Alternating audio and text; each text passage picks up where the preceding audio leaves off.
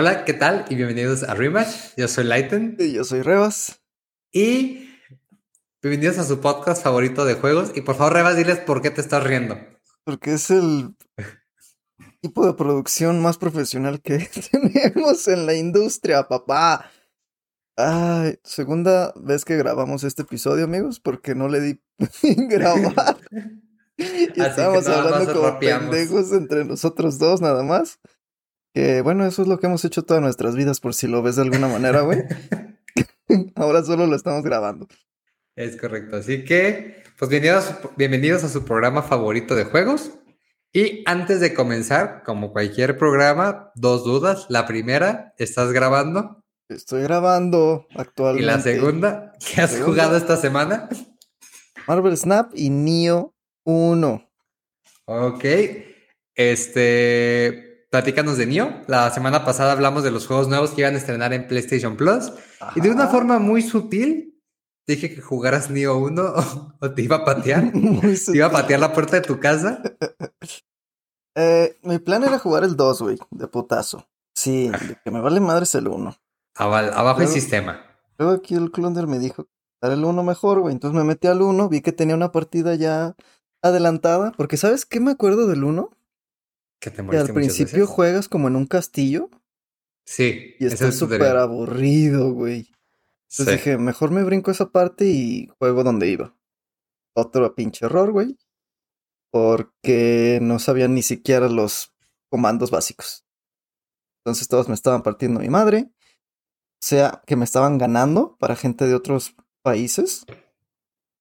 Y ya. Para gente de otros países donde no les rompen su madre. Ajá, güey.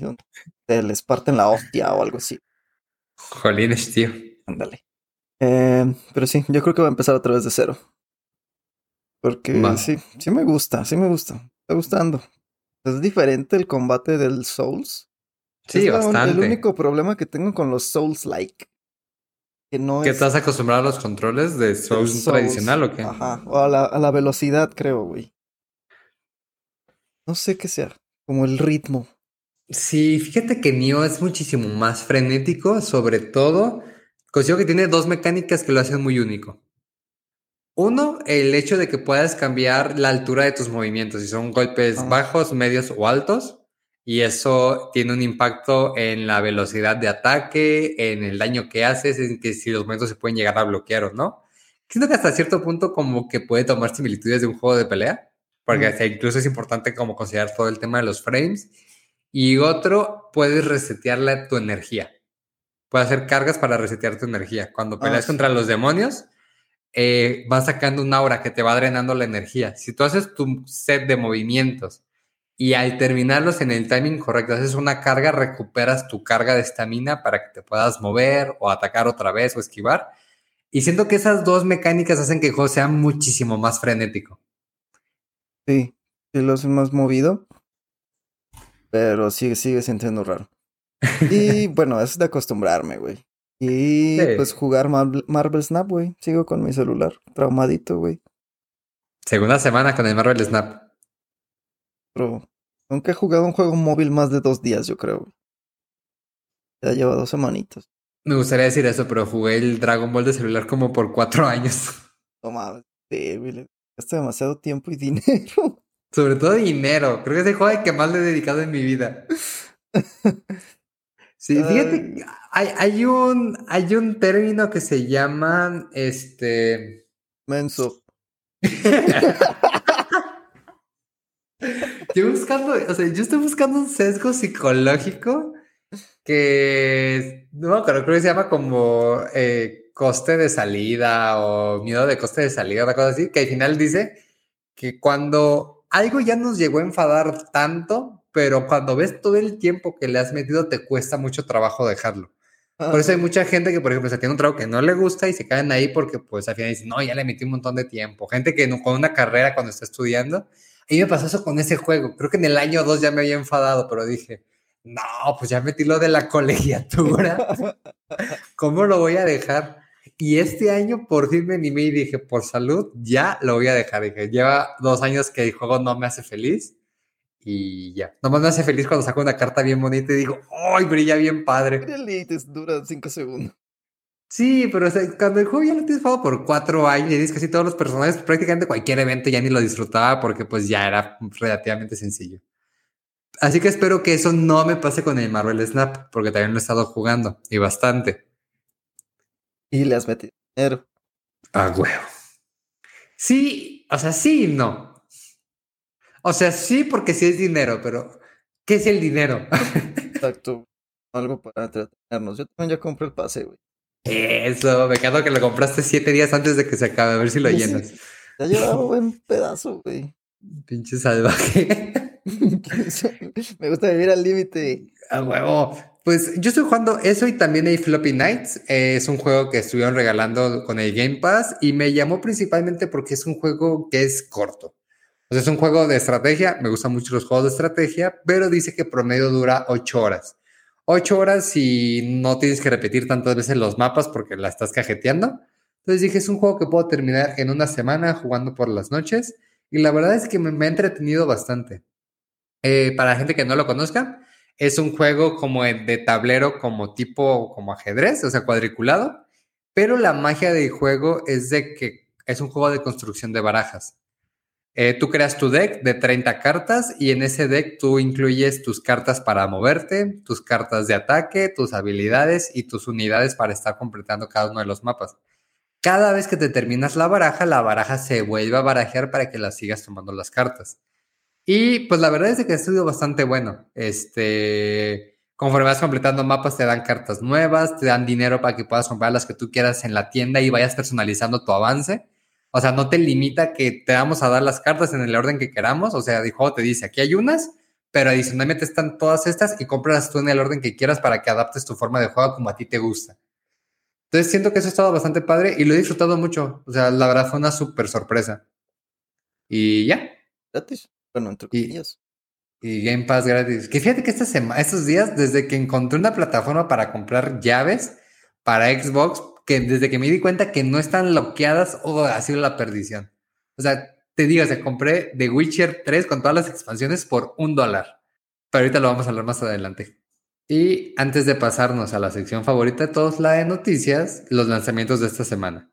El primero de ellos es The Legend of Tianding. Es un juego que salió casi, hace casi un año en Steam. Es un juego de aventura, plataforma 2D con toques RPG pero como toque interesante es de que el, todo el juego está ilustrado como si estuvieras viendo como un cómic, como, ¿te acuerdas de unos cómics que se llamaban, o una serie que se llamaba Tintín? Sí.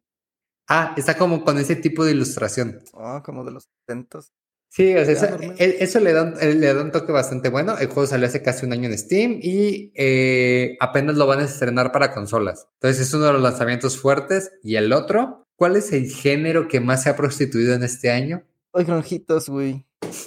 Exacto. Y justamente sale The Lonesome Village. Este juego sale para PC, Switch y Xbox. Es un juego de granjitas, como muchos otros. Pero como toque interesante es que mezcla toques de género rompecabezas. Y consigo que cuando se hacen esas combinaciones surgen resultados interesantes. Podemos considerar a Cult of the Lamb, que fue un juego que mezclaba justamente todo el tema de juego de simulación y granjitas, pero le agregó toques roguelite y RPG y creó algo muy único en su especie.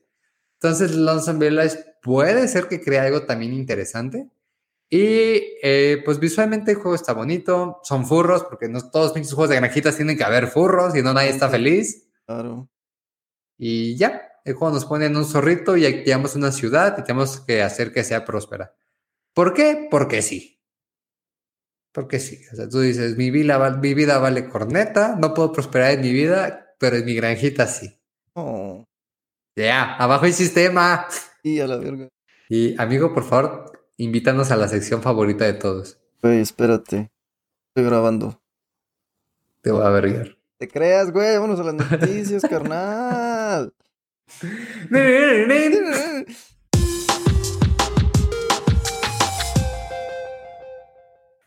Amigos, la primera noticia quizás para algunos les haga mucho ruido y quizás para otros no sea tan sorpresa. ¿Recuerdas que hace unos años se hablaba de que al final todos los juegos iban a acabar pasando a compras digitales y el formato físico en algún punto iba a desaparecer de toda la existencia de la humanidad? Recuerdo como si fuera ayer, amigo. Perfecto, porque fue ayer. ah, perfecto, justamente por ahí. Pues resulta que Capcom sacó como su estudio de ventas de los últimos seis meses. Y el detalle más sorprendente es que el 91.5 de todas sus 91.5% de todas sus ventas han sido en formato digital. Solo el 8.91.5%. Solo el 8.5% ha sido de ventas de juegos de formato físico. O sea, fíjate, y, o sea, creo que si hay alguien, o sea, que sí llevó, te dio ese cambio gigantesco, a mí me gustaba mucho coleccionar videojuegos.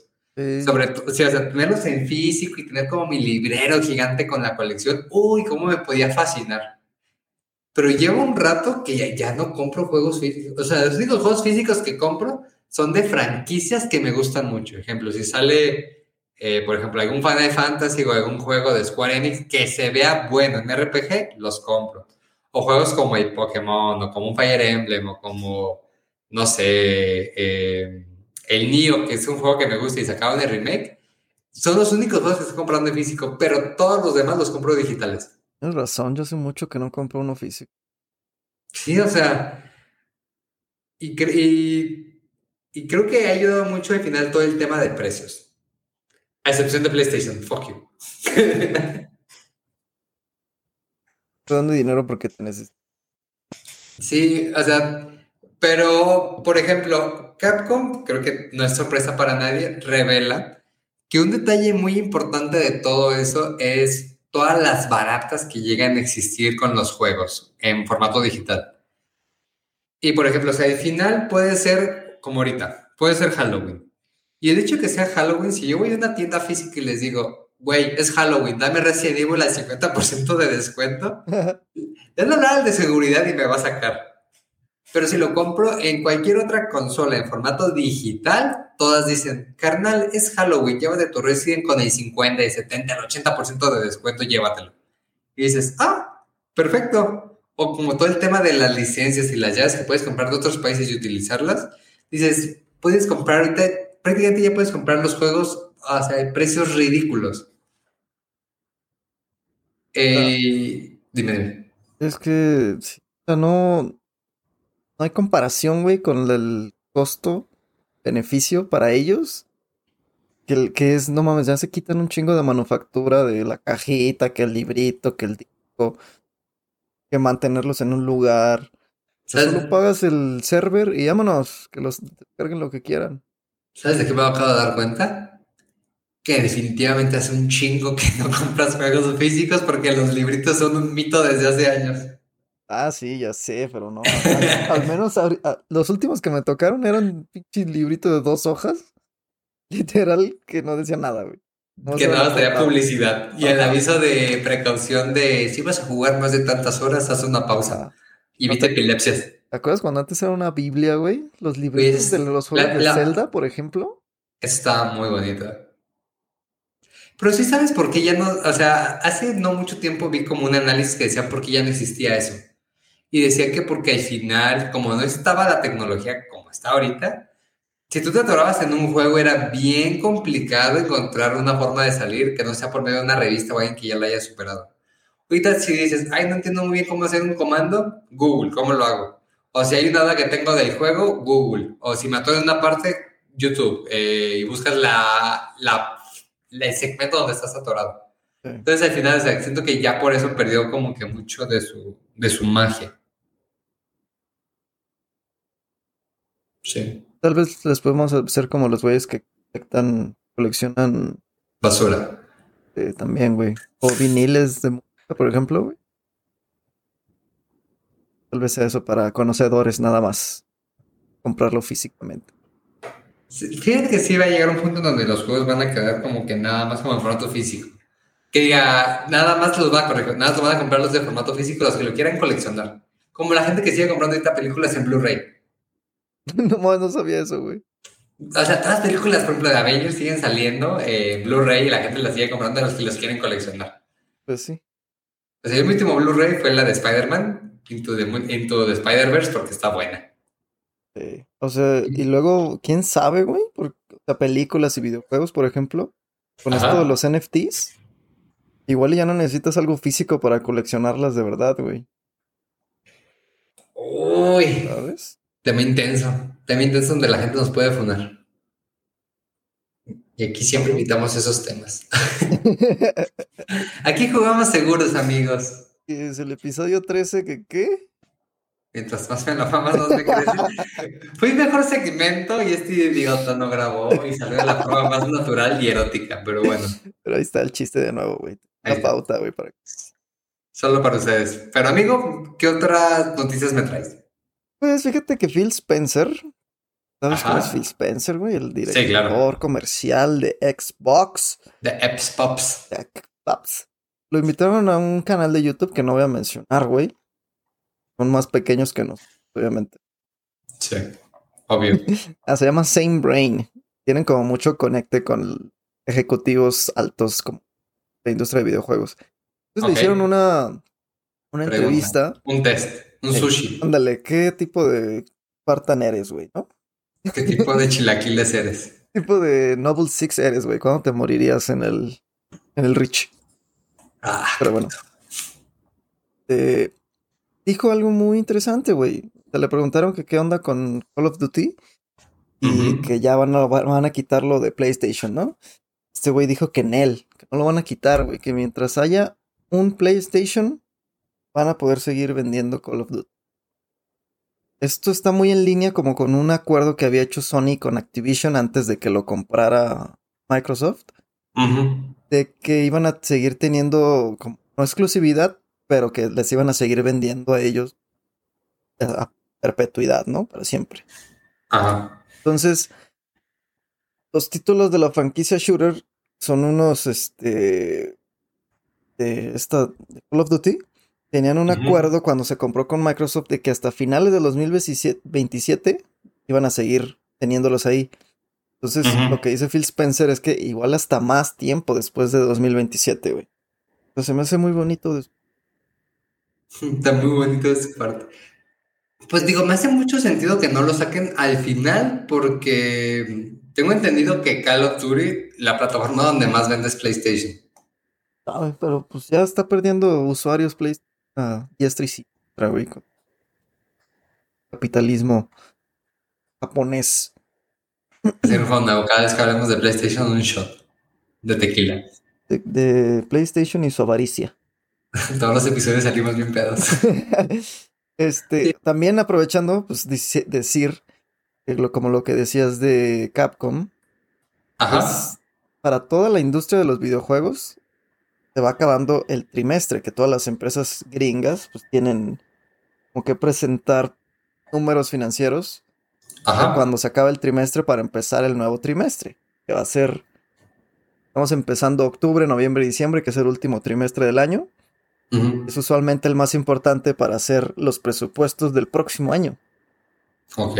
Gracias por su análisis financiero, caballero. Así es. Las cifras que nos van a decir en, esto, en este trimestre son importantes para ver qué pasa el año.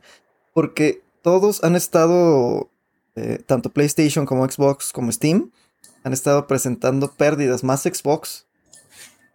Porque ¿Por su Game Pass o por qué? Exactamente, porque mucha gente se pasó al Game Pass, entonces le están apostando duro ahí, güey, para tener como ese público cautivo. Y pues muchas de las noticias que tenemos hoy, de hecho, están muy ligadas con esto, a los reportes financieros que tienen todas las empresas. Ok. Pero háblanos de la que sí. Ah, pues justamente, o sea, hablando de, o sea, de todos los análisis financieros, eh, Call of Duty eh, Modern Warfare 2 en específico, pues resulta que rompió récords de venta primero en Steam. Dijeron, ¿qué creen? Steam, eh, oficialmente somos el Call of Duty que más ha vendido en, su primera semana de estreno en toda la historia de los Call of Duty dentro de la plataforma de Steam. Y no pasó mucho tiempo porque a los dos días PlayStation sacó una noticia que dice, ¿qué creen? Resulta que combinando PlayStation y Play 4, Call of Duty Modern Warfare 2 ha roto récord de venta como Call of Duty en su primera semana de venta. Entonces, pues el juego está vendiendo pues bastante, bastante, bastante. Y entonces, si lo consideramos, o sea, justamente el hecho de que del noticia pasada, de que confirma este Phil Spencer que el juego lo va a mantener pues prácticamente en las otras consolas, pues me hace mucho sentido. Me recuerda como cuando eh, Microsoft compró Minecraft, que mucha gente en su momento llegó a pensar de que dijeron, no, Microsoft ya compró Minecraft y lo van a hacer exclusivo nada más de sus plataformas. Y nada de eso, de hecho, al contrario, se sirvió para que el juego se siguiera desarrollando, tuviera mucho más presupuesto y parte importante, le pudieran abrir la puerta a bastantes licencias que han ido entrando, o sea, licencias como Disney, licencias como Los Simpsons, licencias como animes que han ido entrando. O sea, les ha, les ha ayudado a abrir bastante las puertas. Justamente hablando de todo el tema de, de temas financieros, resulta que Steam sacó una noticia, pero no nada más una noticia, sino que además salió con una lista de ajustes. Hay una plataforma que se llama SteamDB y lo que hace SteamDB es de que traquea en tiempo real a nivel mundial los precios de Steam. Si tú algún día quieres comprar un juego en Steam y dices, tiene 20% de descuento, te puedes meter ahí y te va a decir, carnal, no te conviene porque ese juego lo han puesto hasta el 40% de descuento en tu país y en esta y esta y esta fecha lo pusieron con descuento y para la venta de Navidad lo van a poner con un descuento similar. Ah, hasta te dice, faltan tantos días, tantas horas, tantos minutos, tantos segundos para la siguiente barata. Traquea todo, todo, todo. E incluso el precio de juegos por países. Resulta que Steam dijo, ¿saben qué? Pues ya nos dimos cuenta que, uno, la gente está abusando de todo el tema de los precios. ¿Y por qué? Es tanto Steam, Nintendo y Xbox sacaron lo que se le conoce como tiendas digitales eh, por país. O sea, personalizadas por país o con precio dinámico por país. ¿Qué quiere decir esto? Que un juego AAA va a costar cierta cantidad en un país y en otra va a costar distinto según los ingresos promedio de los usuarios, cuánto llegan a invertir en juegos al mes, este, cuánto, pues, no sé, todos los temas de factores macroeconómicos pueden llegar a existir en un país.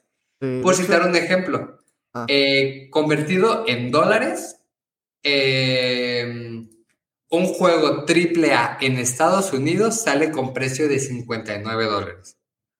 Un juego AAA en Argentina puede salir con un precio como de 20 dólares. El mismo juego. Lo que te iba a decir, muchos amigos compran todo en Argentina.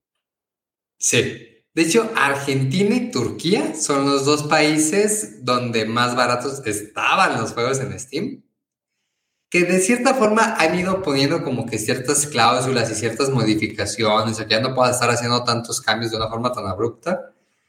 Por citar un ejemplo, los juegos AAA en Turquía, de un día para otro, los AAA los subieron un 454%. ¿Cuando los cacharon o qué? Y en Argentina un 485%. Es que la gente, se están dando cuenta de lo que está haciendo la gente. Y justo es parte de lo que yo quería comentar. O sea, yo los juegos que yo, que a mí me interesa comprar, yo antes de comprarlos en PlayStation, en Steam o en Xbox, hay una página que yo me meto a revisar que te permite comprar licencias de juegos de Xbox de otros países. Y como el ejemplo que platicé hace rato, o sea, yo dije, la vez pasada que platicaste, es que estoy jugando The Witcher 3 y dije, ah, lo voy a jugar porque nunca lo he tenido en mis manos. Qué güey. me lo prestaste como cuatro años y nunca lo jugué. ¿Cómo lo metiste, güey? pues dije, ahora lo quiero jugar. En todas las stores promedio estaba entre 15, 20 dólares con descuento, la versión con todos los DLC. Y justo me meto acá y dice, la versión, hay una licencia de una de la tienda de Argentina donde lo puedes comprar por un dólar. Compré ese, compré el Asterigos, hay un juego que no me acuerdo muy bien cómo se llama, pero dicen que es como el Metal Gear, de aviones. Oh. Chingate esa. Dicen que es una joya de juego, se me fue el nombre, ¿cómo se llama? Pero el punto es que habían tantos juegos que yo quería comprar que yo había hecho el listado y dije, si los compro a precio normal, en Xbox o en PlayStation promedio me voy a echar unos 200 dólares. Con descuento ponle que unos 120 dólares. Al final terminé comprando como 7 u 8 juegos y pagué 24 dólares ya con la comisión que te cobra la plataforma. Entonces ya hay mucha gente que justamente está haciendo eso y que tanto está el truco en Xbox, está el truco en Switch, está el truco en Steam, que de cierta forma las mismas plataformas dicen, pues ya está existiendo un abuso muy grande y tenemos que empezar a poner límites. Y no, güey, o sea, el abuso es de ellos. Yo lo veo así. Es que Eh, esto se va a poner filosófico. A ver, dale, dale. ¿Qué es lo que le da el valor a algo, güey? ¿El La- costo, el costo que traes para luego venderlo? ¿O el valor que le da la gente al final, güey? Considero que es un mix. Y te digo por qué es un mix. O sea, considero que un juego. O sea, justamente por eso salen las clasificaciones de A, AA o AAA. O sea, al final, un juego que pudo haber tenido un gasto ridículo. Saben ellos que no pueden salir vendiendo un juego que gastó cierta cantidad de millones de dólares en un precio de un juego que gastó una, de- una décima parte que lo que gastaron ellos. O sea, Ahora- siento, considero que existen ciertos rangos. Sí, pero ahora vamos a la prostitución de esa idea que di. Por ejemplo, esa es una, güey. Ahora, un juego que costó muy barato, güey. Y lo venden barato porque no es un triple A, por ejemplo. Sí. Y digamos que ese juego pega súper cabrón, güey. ¿No? A la gente Sí. le mama. Y después de dos meses, los que hicieron el juego dicen, no, pues ¿saben qué? Ahora lo vamos a dar como con precio de triple A. Pero es que eso no pasa. Oye, ¿estás... ¿qué está pasando? El precio que te están dando en Argentina, por ejemplo, antes, Ajá. era un precio más bajo, ¿no? Sí. Luego fue uno más alto, nomás porque dijeron, ah, si se están mamando acá, entonces sí lo podemos dar más, más caro. No eh, porque haya sido más caro hacerlo, güey. No, no, es que no. saben que van a pagar más, güey. Mira, yo considero que es un tema de rangos, pero al final el tema que está existiendo es que dicen los desarrolladores. A ver, producir mi juego, por poner un número, cuesta 100 millones de dólares. ¿Ok? Va. ¿Quiénes van a ser mis mayores contribuyentes? Ah, pues Estados Unidos, que es el país en donde pues más ing- o sea, ingreso por cápita existe, en este, que está en el top de todo el mundo, o sea, no es el que más, pero está en el top. Algunos, algunos países en Europa, etcétera. Sí. Entonces, lo que, como yo lo estoy viendo, porque está, está hecha como una tabla con los rangos de precios de los juegos AAA por país. Como yo lo veo, dicen el juego cuesta tanto, más o menos de Estados Unidos nos va a llegar tanto, entonces el juego puede estar dentro de este rango. En Brasil, que nos van a comprar menos, el juego lo podemos dar más barato porque se va a compensar con las compras de Estados Unidos. Yo como lo veo así, yo siento que más bien el problema es de que la gente, porque al final los que más utilizan estas plataformas, y se ve desde que te metes a Twitter o es la plataforma, quienes más entran es la gente de Estados Unidos o la gente con la tienda europea, que son las tiendas más caras. Porque el- ellos pagan el juego a precio full, a los otros les hacen un descuento para que al final se nivele y los de precio full están diciendo, yo por qué voy a pagar ese precio, yo me voy, me voy a pagar el precio eh, de Argentina, que es muchísimo más barato.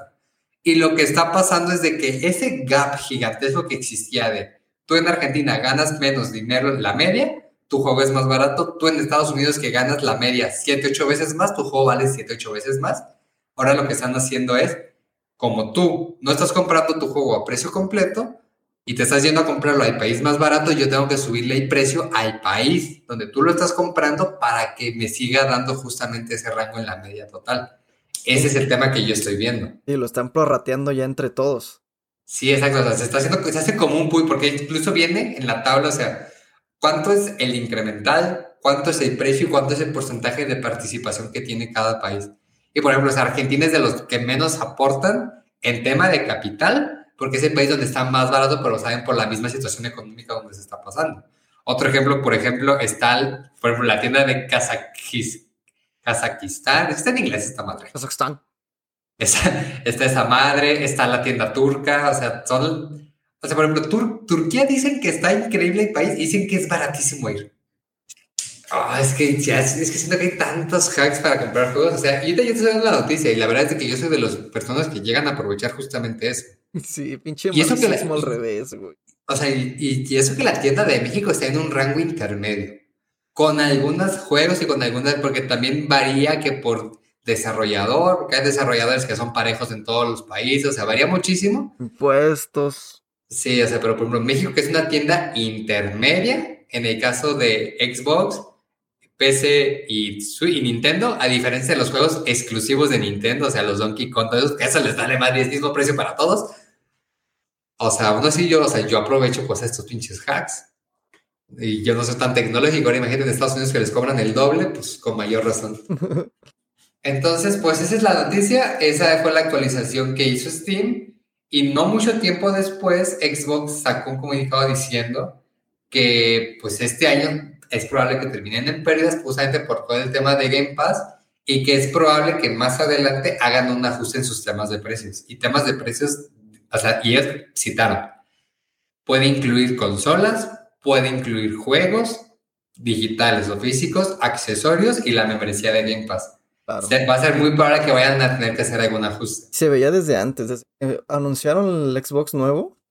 Te vio que le, o sea, la diferencia abismal que había entre la consola de ellos y la de PlayStation, cuando por hardware se parecen muchísimo, incluso era mejor el Xbox. Ajá. Eh, y más barato. No, pues le están perdiendo a fuerzas. Va a subir de precio. Pero creo que la, la versión de el Series X salió costando lo mismo que el PlayStation 5. Creo que el Series S es ese que salió como con el ticket de adquisición barato. Si no leí que le estaban perdiendo adrede para ganar. Para ganar usuarios. Y sí, ahí estamos todos. Pero volvemos al mismo caso. O sea, la mayor parte de la venta de Xbox ahorita, ¿qué es? Exacto. Y aún así que el Game Pass te dice por 15 dólares promedio, depende del país, puedes jugar los juegos que quieras si tú te metes a las tiendas que venden llaves y licencias, hay el producto más vendido es mensualidad de Game Pass turca, dos dólares. Es, es, la licencia más vendida en todo el mundo en esa tienda. Es la licencia turca de Game Pass por dos dólares. No sé qué van a hacer. Iban a hacer algo culero. Sí, sea, van a tener que poner algún límite, algún, algún, algún, algún bloqueo o algo así. Porque en Steam existía, pero la gente lo pudo romper de cierta forma. Sí, con los VPNs. No, tenían hasta seguridad por VPN. O sea, ellos decían, si tu cuenta es mexicana, por ejemplo, no puedes comprar en otra store si hay precio. O sea, la licencia que tú compres en otra store, no la puedes utilizar si el precio es mayor o menor de un 15% de lo que se vende en, tu país. O sea, si yo compraba una licencia que me costaba 30% más barata en otro país y la ponía en mi cuenta, no la podía utilizar. Pero lo que pasó es de que la gente levantaba tickets de, me fui a vivir a Argentina, cambie mi cuenta para allá. Sí. Y pues cambiaban la cuenta y dile, dile que no a la gente. Por eso te digo, luego van a poner como calizadores, güey, que le permitas ver tu locación. ¿Cuál, güey? Estás en la locación. ¿Ah? Padres te la bloquean. La van a usar VPNs, anti. Sí, sí, de hecho, o sea, es un desmadre. Pero mira, antes de que surge el, el, apocalipsis gamer, ahí les va. Gente, anoten. Ah, ah, ah, Para sus licencias de juegos de Xbox, van a entrar, la tienda se llama Gamivo. G-A-M-I-V-O.com. Ahí te aparecen las licencias de todos los juegos que hay y te da la posibilidad de que filtres por país. Un ejemplo, Argentina. Busca los juegos que quieres y te aparecen las licencias. En Steam se llama steamdb.info. La misma que te da la información de sus, de sus precios reales en todo el tiempo. Puedes revisar ahí los juegos, cuánto valen en otro país y si de verdad vale mucho la pena hacer una compra muy, muy fuerte, puedes mandar un ticket de que te cambien tu cuenta a ese país juegues un rato allá, compres juegos muy, muy, muy, muy, muy, muy baratos y unos meses después te regresas al país donde estás. Y en el caso de Switch, la página se llama eshop-prices.com. Ahí te metes, tú buscas el juego que quieras y te dice eh, cuánto cuesta en cada país. Un ejemplo, dices, ah, pues quiero comprar el nuevo Persona y Persona 5 Royal. Tú le aprietas y te dice, pues mira, en Colombia por ejemplo, vale 25 dólares, pero en Estados Unidos vale 52 eh, dólares. Y cuando lo seleccionas te dice, ah, para comprar en la tienda de Colombia te dice, haz clic aquí, te va a mandar a la página de Nintendo, cambias tu configuración, te va a pedir esta información y ya puedes comprar el juego. Ahí está, antes de que surja el apocalipsis. Mañana notificados por Spotify. Sí, Cerrados por contenido de autor. por derechos de autor. Si quieren cuentas gratis premium de Spotify. si quieren dejar de pagar Spotify, ya pueden decir. Es broma. Es broma Spotify, es broma pues Music. Nosotros no haríamos eso. Nosotros estamos a favor y no apoyamos esas cosas. Y porque no sabemos cómo se hace. Oiga, no es esa referencia, ¿verdad? Y no sabemos cómo se. Gracias. Y pues ya, gente, díganos qué les pareció. Recuerden seguirnos en redes sociales, en TikTok, en Facebook, en Instagram y ya tenemos canal de YouTube. Búsquenos como Rematch Gaming. Ahí publicamos noticias, recomendaciones casi diarias de juegos que quizás aún no conocen y que puede valer la pena. Y datos curiosos, como cuáles han sido las, colección, las ediciones de colección más caras de todos los tiempos o cuáles han sido las mayores decepciones de secuelas. Cositas como esas las pueden ver en nuestros canales.